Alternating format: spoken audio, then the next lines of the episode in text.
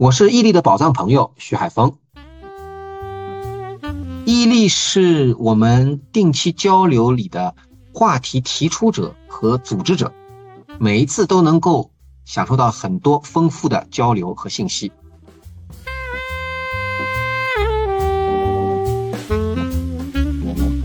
欢迎收听伊利和他的宝藏朋友，这里有人生故事，有职场内幕，有吐槽笑料。核心就是看破说破，一语道破。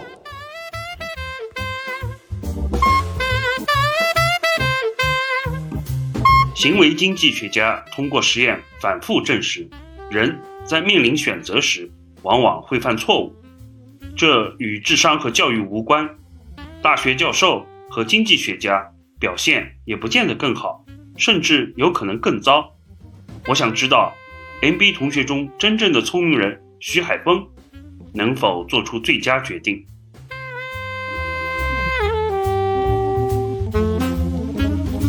海峰啊，你能不能谈一谈这个机会是怎么出现的？呃，我就大概说一下。那么经过去年风控以后呢，我想大家经历过的人应该都有这个切肤之痛啊，或者是说有很多的一些想法啊。下半年的时候呢，当时的老板呢准备要退休了。那么接他的一个新的老板呢，走马上任。他们呢是定在去年的年底进行交接，在十一月份的时候呢，我们就约了在新加坡见面。我这个新老板啊，除了我们正常的业务方面的一些交流之外啊，那么他也问到，就是我关于个人方面有些什么样的想法。大家也都知道，去年的十月份、十一月份，其实国内还是挺风声鹤唳的。我们在我们这个层次上面，可能还看不到后面的一个大的一个布局吧，啊，那么也没想那么远。那么当时候呢，就提出来说，有没有可能在总部有些工作机会？啊，没想到新的老板的话呢，也挺上心的，他确实回去进行了很多的一些询问啊，包括协调啊，也是比较赶巧。因为公司的话呢，在欧洲啊，俄乌战争来了以后，它整个的业务，它整个成本上升了以后。就出现那种类似像去工业化的这种感觉了，所以要进行大规模的业务和这个成本的优化的这个重组。老板在哪里啊？他一般他身边的那些主要的工作岗位啊，就会围绕在那个地方。原来的那个旧的老板呢是 base 在欧洲的，那么现在新老板是在美国嘛？那他的想法呢，global supply chain 里边的一些工作岗位啊，最好能够在他的边上，那也就是在美国。那么这样的话，正好又赶上欧洲，它要进行大规模的一个成本优化的一个改组。你想，这两个事情合在一起以后啊，就是会出现了一些岗位从欧洲流失到美国去。那个我老板呢就来找我说：“哎，你是不是感兴趣？对吧？可以考虑一下这个工作的。那么这个机会大概就是这样出来的。最后你做了什么决定呢？我们先暂时不说，保留一下悬念。记得当年勒布朗詹姆斯跟克利夫兰骑士队的新秀合同结束以后。他可以选择加入 NBA 联盟任何一支球队，他也是把悬念保留到了最后一刻，直播宣布他的决定。当时这个节目被定名为《The Decision》。他比我会搞事多了，他确实非常会搞事，这个变成了一个商业的一个 commercial 的秀了，已经。我们俩进入外资企业时间差不多都是九五年左右，这个二十年回过头看，其实也是外资企业在中国迅猛发展。达到高潮的一个阶段，现在呢反而是有点走下坡路，发展受限，甚至在很多方面都出现了倒退。对的，是的，这个这个确实是我们在外资企业里边的人也是感同身受的。我记得九几年的时候啊，哪怕你在外资企业里边能够谋到一个所谓的前台，就会非常令人羡慕。不单是秘书和前台，这已经是好工作了。那时候大学毕业生去金安希尔顿做服务员，哦开门，还有刷马桶的都有。对，反正那个时候有一段时间是社会新闻就来报这种方面的嘛。现在回过头去看，二三十年过去了以后，呃，冷战结束之后，其实进入了一个美国一家独大的这样的一个全球化。那这个时候呢，中国呢又因应了这样的一个这样一个趋势，它包括像你看九十年代我们出现的这种国退民进嘛，对吧？包括开放市场，包括 WTO 这些事情，像这种全球化的话，对这种外资企业来讲的话，那它是最最合适它的，因为它本身就是在全球在合适的地方进行布局，然后利用当地的这些优势，不管是人力也好，原材料也好，或者是加工的一些呃能力也好，它就是这个就是符合它本身的这个基因里的这个这个东西。再加上外资企业，它当时时候又有很明显的技术优势，还有产品优势，很多的产品我们都没看到过。它应应了这样的一个趋势，既有这个全球化的这个运作能力，又有好的技术和产品。它因为有这样的一个优势的话呢，它就有这个能力，能够在薪酬待遇上面给你更高的一个工资，所以确实是一个风起云涌。我们当时时候的话，大学毕业的话，其实都是在想着怎么能够进入到这样的一个企业，对吧？但是呢，现在情况确实是不太一样了。这个二十多年发展下来，从我们这个行业来看啊，第一个就是国内的企业现在成长起来，发展速度非常非常快。著名的一家国内的企业。它在二十年前，两千年的时候，我记得当时提到这家国内企业的时候，大家都觉得不屑一顾，就觉得这么小的量，质量也不稳定，基本上在你的业务战略里边啊，你是不需要去考虑这样的人家的。这家企业现在成为我们这个行业里边的全球的领军人物了，就它是最大的了。你就是短短二十年的时间里面，它天翻地覆的改变了，所以这是一个很大的一个原因。第二个原因的话呢？在全球化进行当中啊，它其实已经出现了全球化这个退潮的迹象。最早的时候是发展中国家觉得全球化做的时候啊，对我们发展中国家有弊大于利。你像当时我们谈 WTO 的时候，要谈很多行业保护嘛，对吧？但是呢，它全球化发展到后面啊，它很多发达国家发现有问题了，他觉得诶，发展中国家把我们的工作给抢走了，所以他就会出现一对全球化的不满嘛。原来这个对全球化的反感是从。发展中国家出来的，后来这个全球化发展到发达国家的人觉得有问题，那么这是一个大的一个环境，那么再加上现在地缘政治冲突，那么对外资企业来讲的话，是一个非常尴尬的一个问题，而且呢，现在从技术和在这个产品上来讲的话，其实外资企相当一部分领域里面，它其实现在不具有明显的优势了。我举个最简单的例子，像化妆品里面，大家大家现在在谈那个国潮。你像原来化妆品的话，大家肯定都是看国外的。我们讲这个化工品的行业里面也是啊，就是我们刚才讲的一些国内的企业，它在技术上其实已经超过我们了，我们的所谓的这个外资的这些品牌了。地缘政治冲突啊，再加上现在文化上跟意识形态上都有，其实对对方的这样的一些一些警惕吧，或者是防备吧。现在来讲的话，对我们这样的企业来讲的话，在中国在运作的话呢，它其实就有点尴尬了。因为我们毕竟还不是属于那种特别高精尖的应用啊，那那个肯定是要脱钩的。但是像我们这种行业呢，我觉得脱钩呢应该还谈不上，它可能会停止进一步的追加投资。呃，一个经济学家还是讲了，就是说美国跟中国之间互相定义为是一个战略竞争对手啊，这个并不意味着他要打仗，他也并不意味着他马上要脱钩。但是你想看，如果跟竞争对手之间的话，你的产生的利润，你会不会去？投资你的竞争对手，那肯定是不会的嘛。你看我们现在公司就是目前碰到这样一个情况，比如他要他有些收购计划，二十年前甚至说十年前，他可能真的是会考虑中国企业的标的，或者是说他会把某些技术、把某些新的一些产品或者新的一些机会放到中国来。但是现在他就不会了。我们在中国和亚太区的这个业务占到全球的这个份额的话，也差不多要百分之三十了。它其实也是非常非常就是不可忽略的。但是他如果再要往上叠加投资，他就会非常审慎的来考虑了。一个是从安全角度，对吧？万一你地缘政治冲突使得他的投资收不回怎么办？另外的话，他的国内政治，我们这家企业它的控股的家族在美国，它其实是有一定的政治影响力的。做这样的投资来来讲的话，对他来说不光光是一个经济上的考量，或者是安全上的考量，它还有一个政治考。我觉得可能其他的企业有类似情况，就是说。既有的业务的运行是大概率是不会受到影响，但是新的机会可能就会非常少。现在的外资企业你要加入进去，那你要考虑到它将来的这个职业发展机会还会不会有更多？因为你如果没有追加投资，没有新的项目、新的业务的拓展的话，你这个整个的上升通道就会变得非常狭窄。那这是一个非常现实的问题。海峰，你刚才的总结啊，很全面，就从技术啊。市场啊，乃至个人职业发展的可能性啊，更多方面都说明了一个二十年来的变化。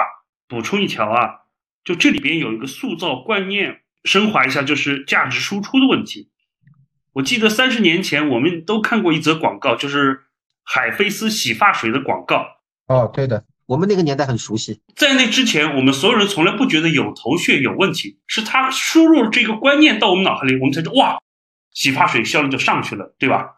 这是当年美国这么一家快速消费品公司输出给我们的观念。现在呢，倒过来是我们价值输出到美国，比如说抖音的国际版 TikTok。所有的十四岁以下青少年都受它影响，以至于美国国会要立法限制公有部门和其他地方使用 TikTok。对对，刚才我们笼统的讲外资企业，啊其实我觉得里边要分一分，欧洲的外资企业和美国背景的外资企业还是不太一样的。我呢这么多年经常跳槽啊，工作过好多个公司，我基本上就是一家美国公司，后面就是一家欧洲公司交替着来的。你这个二十多年是怎么样的？呃，时间上来讲的话，肯定是美资企业比较多。但是我也做过欧洲公司，我们那个时候不是还从在同一家嘛？像飞利浦不是在同一家嘛？我们不但是我们两个人，还有好几个其他的中欧同届的同学，还有好几个同学。对，但时间上来讲的话，确实是美资企业时间会比较长。现在目前能感受到的这个氛围跟压力更大一些，因为我们又是管供应链的嘛，里边里边会牵到很多合规的东西，这个贸易合规。你会深切感受到，他现在这个全球化退潮和地缘政治冲突，包括制裁。你比如说，我们现在我们公司要从俄罗斯退出，他还想把俄罗斯呢这个里边的股份呢卖给当地一家企业，但是你供应链怎么给我保证呢？对吧？因为原来俄罗斯的业务它主要是从这个欧洲这边，包括像荷兰呐、德国那边啊来供货的。那现在这条线断了，他们上面的人给出一个主意，就说：诶，你可以问中国拿嘛。对吧？这些产品的话，原材料中国都有啊，他们就来找我们了。那找我们的时候，这个就很尴尬了。你如果不是一个美资企业呢，这可能也不是个什么太大的事情。但是现在我们又是个美资企业，在中国在运作，然后呢，俄罗斯的这些潜在的买家，他要重建供应链，那他必须得来跟你谈。但在合规上，你要怎么去规避这个事情呢？那你到底是自己做，还是通过一个贸易商来做？还是通过一个什么渠道来做，就是既能够合规又能够安全，但又能够把这些供应链给建立起来，使得当地我们撤出的时候能够顺顺利利的把这个，也不能说包袱吧，对吧？就把这个就是遗留问题扔给下一家来接盘，对吧？那你想这些工作的话，你又得做，又不能做的太过，给了我们很多 一些挑战。作为美资公司呢，好像又是在这个冲突更焦点的地方了。就通常说，美国公司呢比较在乎股东利益，就是 shareholder；欧洲公司呢，它还在乎叫 stakeholder，就是利攸关者，股东利益、政府利益、员工利益、社区利益啊，这么四方都要考虑到。这就造成欧洲公司当它和中国政府在交流接触的时候，呃，它观念比较接近，因为我们中国其实就是很讲究要各方面利益平衡嘛，不能只看经济利益。我做人力资源工作就感受很明显。我在美资公司时候，他们是非常抵触中国政府要求他们成立工会的。是的，但是欧洲公司觉得，哎，工会挺好，我们在欧洲也要工会，你们要成立就成立吧。哎呀，你这个伊利，你正好说到这一点上了。我其实今年还有一个指标呢，我们当地的这个开发区啊，去年就来找我了，说这个明年你们一定得成立工会啊。他已经帮我把这个指标已经给我列上去，你知道吧？确确实如你所说，那个美国人对这个成立工会这件事情是相当感冒，就我都不知道怎么去跟他们提这个事情。我已经是在好多公司都试过，说不通。资本家或者说管理者的概念里面，工会是一个非常负面的，阻碍公司正常运行的一种准暴力团体吧。你跟他解释说，在中国不一样，他们其实并不太接受。职业生涯发展二十年，正好赶上外资企业在中国还是比较兴盛，我们个人也可以随之而成长。如果你脱离了这个大势呢，那可能就会有麻烦。比如说你现在再去外资企业，恐怕就很难达到我们曾经到的高度。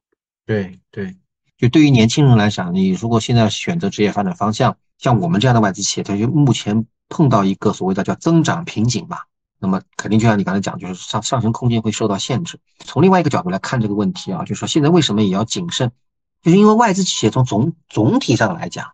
它是一个所谓的叫风险回避的一个类型，它特别特别从合规角度上来，它特别谨慎。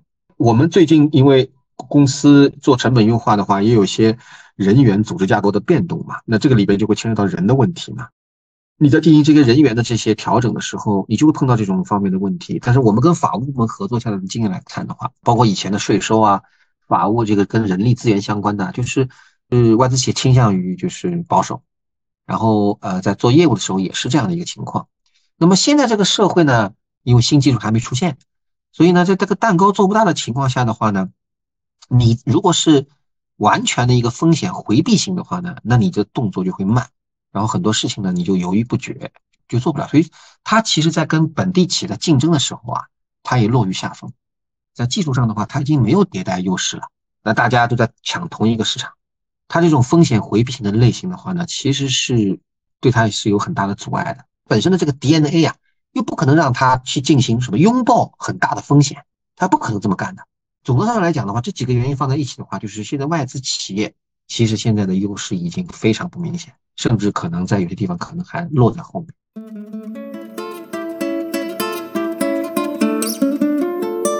时间变化以后，人也不一样了。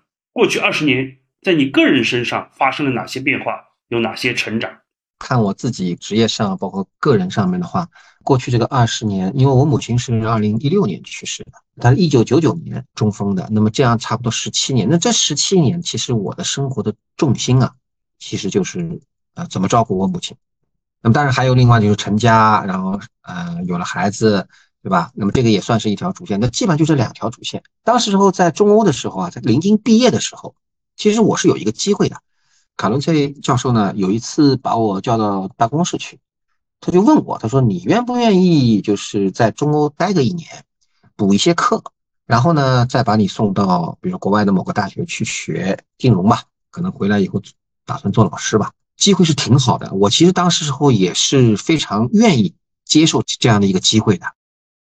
最后我想了一下，还是不行，回绝了。那主要是什么考量呢？两个考量，工资太低。第一年你留在中欧的话呢，可能只能拿到三四千块钱的一个，因为你还不算是教员嘛，你只是一个就 T A 嘛，对吧？Teaching Assistant 嘛，那估计也就是拿个几千块钱了。但是那个时候我母亲的那个医疗费用是非常高的。而且我当时还有学生贷款，所以从经济上来讲的话，这个选择我几乎是没有办法去做。这是第一个。第二个问题的话，你去国外读个博士的话，那一般来讲的话，至少要四年吧，对吧？那三年我估计都不一定拿得下来，你至少要个四到五年时间。那这段时间里面，你国内的这个那个家庭你怎么弄？这个母亲这个病，因为你要请人二十四小时要照顾，那这个开销都是挺大的。而且你也不可能离开那么长时间，你也不可能说经常回来看。我仔细考虑考虑，是非常好的机会，但是没有一个执行的可能性。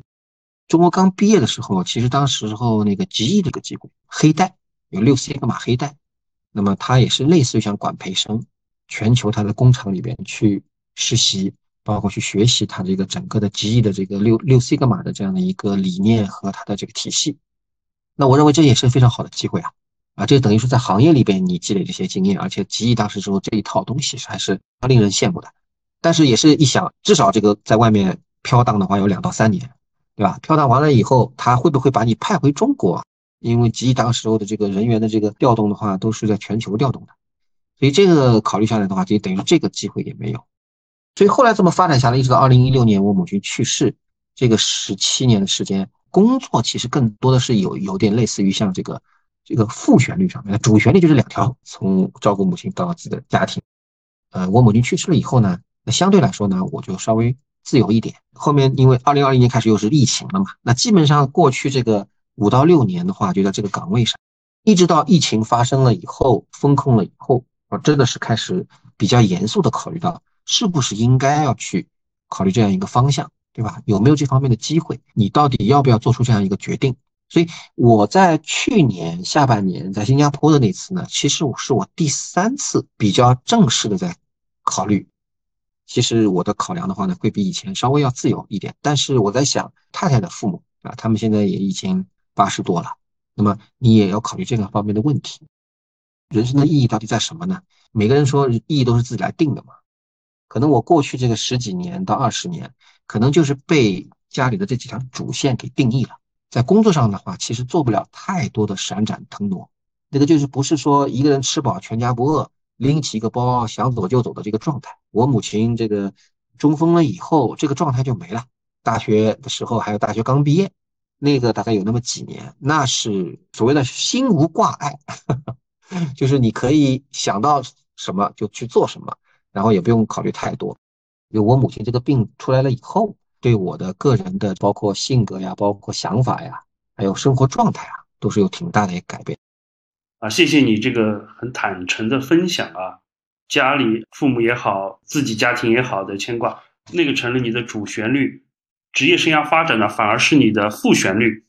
那我听了背后直冒冷汗啊！没有那些意外情况，你能当主旋律发展，那你的成就肯定要比今天更厉害。我觉得应该从另外一个角度来看啊，因为我现在在工作上取得的这些，其实也不能算说什么很大的成绩。其实我们这代人啊，我们其实是享受了很大的这个红利的，包括改革开放啊，包括它这个 WTO 啊。也就是说，你其实不做很多，你只要是安安稳稳的把一件事情做好、做透，它其实就能够把你托起来。但不像现在这个红利可能就已经少了很多了。就从我个人角度上来讲，我只是兢兢业业的在一家企业里边做好了一份工作。还有一个比较庆幸的地方什么呢？我买房还算是比较早，没有被这个房市给收割。你那天说不是风一来，这个猪都会起飞嘛？档口上，哎，正好这个潮水来了，我们就是往上冲了一下，就是这样一个情况。然后等到潮退的时候呢，一看，哎，已经在岸上了，就其实就这么一个情况。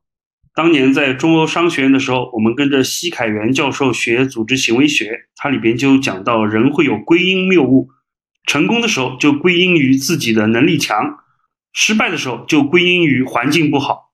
那我觉得 徐海峰，你就克服了这个归因谬误啊！你就说自己的成功很多时候是这个环境好，水涨船高或者风口，这倒真是实事求是。我我完全同意，我也是这样的。但是很多人都不是嘛，对吧？你说我们吃红利吧，我们是吃到了红利，但还没有吃的最多。我们那些去了互联网行业的人，去了那些风投行业的人，哇，那他们那个风把他们吹到更高地方。所以你刚才说的很对，就是退潮以后看你在哪里。年轻人说：“徐老师你怎么躺平了？”我说：“因为我前面已经上了一个高坡，所以我躺下来是躺在那个坡上。”我说：“你刚刚进入职场，你现在就躺平，你不就躺在海底了吗？那就危险了。”除了在企业之外，还有一阶段去一个咨询公司工作过。对，大概就几个月的时间吧。就是我当时时候呢，人也比较躁动嘛，就是在企业里边做了一些。关于 ERP 方面的工作，那那个时候呢，这个这个课题还是比较热的。然后呢，咨询公司就来找我了，普华永道吧。那个那个时候在被 IBM 收购之前，他们也想做这方面的业务嘛。那么他需要招很多这方面的有经验的人。去了以后呢，马上就被派到外地去，城市呢叫建德。这个项目的话呢，没有什么太大的技术挑战，但是呢，这个东西做完以后呢，马上就要把我派到泰国去了。我当时在建德的时候是每个星期回来，那那不要紧，家里有阿姨。你一搬到泰国去的话，那就可能就是几个月都回不来。工作跟家庭的主线的这个冲突和矛盾，所以我只能放弃。你在现在这家公司有两段啊，前后一共服务了多少年？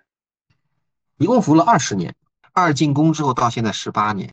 这在如今说起来也都是很难能可贵的了，可能也跟这个行业相对稳定有关系。对。有一定关系，还有一个什么呢？就是我自己也是立了一个 flag 嘛。就是我记得当时我二进宫的时候啊，有一个同事来跟我讲，就是当时说亚太区那个 VP 嘛，他把我找回来的。你这次再回来的话，怎么着也得等到人家亚太区 VP 从这公司离开或退休了之后，你才能走。结果就就熬嘛，结果熬熬到后来，亚太区 VP 还真熬走了。然后我呢，可能跳槽的兴趣也就淡漠了，所以就等到现在了。所以很多事情都是一个时机的问题啊。对，时机问题。对，我上大学读的是俄语专业，但是在我读书期间，苏联解体了。当时我有个机会是留校做老师啊，继续从事俄语的教学和研究，但我选择了进入企业。你要现在让我重新做职业生涯选择，我会说，一九九三年我就应该接受学校邀请留校做个老师，说不定现在我都混上教授了。这个对呀，但这个事情我我觉得确确实人生没有办法做这样的假设，我觉得啊，是吧？后面可能还会其他的一些不确定因素啊，对吧？也有可能我就因为学术造假什么就身败名裂了。有可能。现在不是很多这个，我做，你看我性格适合做老师吧，嗯，但是万一要是我做了老师以后，跟同学之间发生什么暧昧的事情了呢？所以这种事情说不准了嘛，对吧？是的，是的。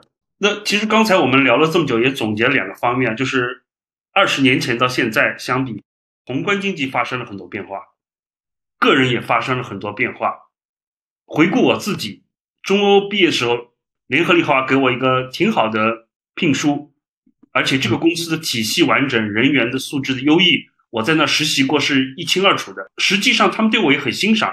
实习结束了，他们还让我以兼职的方式帮他们做项目。但是呢，当时我就选择了一个钱更多的一个这家欧洲公司，还让我去新西兰轮岗了三个月。在当时有这样的出国机会，别说是长期工作，就这种短期的轮岗，我都毫不犹豫的就答应了。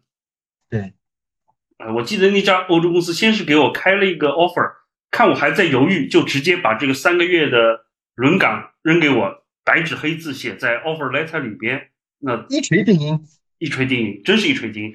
所以我想，二十年前啊，能有去外国学习工作的机会，我是肯定会毫不犹豫接受的。我相信我们很多同学也会毫不犹豫的接受啊。是，现在你把这个机会给我，我也要看看。故事也铺垫到这儿了，世界发生变化，徐海峰这个人也发生变化，揭晓谜底的时候了。你最后有没有接受？公司让你去美国工作的这个机会呢？答案是没有。能解释一下思考的过程吗？OK，好啊。任何一个重大的决定，肯定都是有支持他的理由和反对他的理由嘛。那我自己也列了一下支持他的理由，我觉得比较简单。第一个，可能能够享受一个更加自由的一个环境。第二个考量，对于孩子的教育，是一个很大的一个机会。当然，第一点，我觉得可能大家都有见仁见智嘛。那么第二点是，实打实的一个很大的一个加分项。那么反对的理由呢，也很明确。第就是第一个呢，就是我丈人丈母娘这这一边的话，就是啊年纪比较大，因为我太太呢也是独养女儿，家里边其实将来养老的话，其实作为我这个女婿来讲的话是很重要的。第二个考量的话呢，工作本身来讲的话呢，是一个。高度协调的一个工作，综合了治理和协调的这么一个岗位。这个岗位是做什么呢？这个岗位其实就要在全球供应链的范围里边进行优化，核心它就是要在全球供应链，也就是其实要在全球的业务里边要进行变革管理嘛。这个变革管理的话，对于我一个华人背景、东方的文化背景的，有多难？就是你能沟通。但是你能沟通到什么程度？而且这种变革管理啊，很多时候都要动别人奶酪的。这个奶酪就是说你的权限啊、职责啊、待遇啊、团队大小啊，甚至包括有的人的工作。而且你的你的对手啊是什么呢？你的对手方可能是非供应链里的，像有一些业务的 VP、总监，甚至可能会上到总裁，站在这个层级上面可能会有很大的提升。但是呢？任何事情来的话，它都是有成本。这个成本就意味着你要极大的改变你自己的思考问题的方式、你的文化属性、你的沟通方式。你就是你要很大程度上改变你的这个 way of life。到我这个岁数的话，做这个改变就有一定的痛苦的成分在里面，对吧？到了我这个年纪啊，还是不是愿意去做啊？那我要打一个很大的一个问号。这个事情肯定是要跟家里人商商量了。那我还是比较幸运的。我是得到了家里的大力支持，所以这些情况综合考量下来啊，就说还是留在国内。所有的决定都是最好的，年过半百的我们也没有时间去后悔什么。二十多年前你在学校弃学，你说当时有点鲁莽，那这个可能是和现在一个重大差别。现在是深思熟虑之后去做一个决定。我觉得还有个重大变化，就是到了这个年纪，我们已经知道不可能有一个完美的决定，满足各方面期望的最优解其实是不存在的，一定会有所遗憾。其实你回过头去看啊，就当然我们可以用鲁莽啊，或者是欠考虑来形容啊。其实你不管走哪条路，它一定都是有挑战、痛苦和收获的，它就是它都是有笑容和有眼泪的。其实从这个意义上来讲，人生走每哪条路都差不多。我们不是这一届里边有好几个同学在投资界里的成就都非常大嘛？中欧请他们回来呃演讲嘛，我也听了。其实你看他应该也是业界大佬了，但是他这个过程是很艰辛的，非常艰辛。一般的人我觉得也撑不下来，到那个时候可能很多人就崩溃掉了。哎，他经过这个过程，他撑下来了。过程其实也挺痛苦，就是他其实每条路，他只是内容不一样，但他从本质上来讲的话，那人生的痛苦跟这个欢欣，他都有。毕业这么多年，我们一直保持联系，很多方面也是因为我们对人生有一些相近或者相似的看法。对，很多时候我们谈的话题也不是很务实的。我觉得就是要有这样的交流。就是因为人生当中低头说说为五斗米折腰的事情太多了，人作为人的话，还是需要有一点抬头望星空的感觉吧，要不然呢，这人活的有什么太大的意义呢？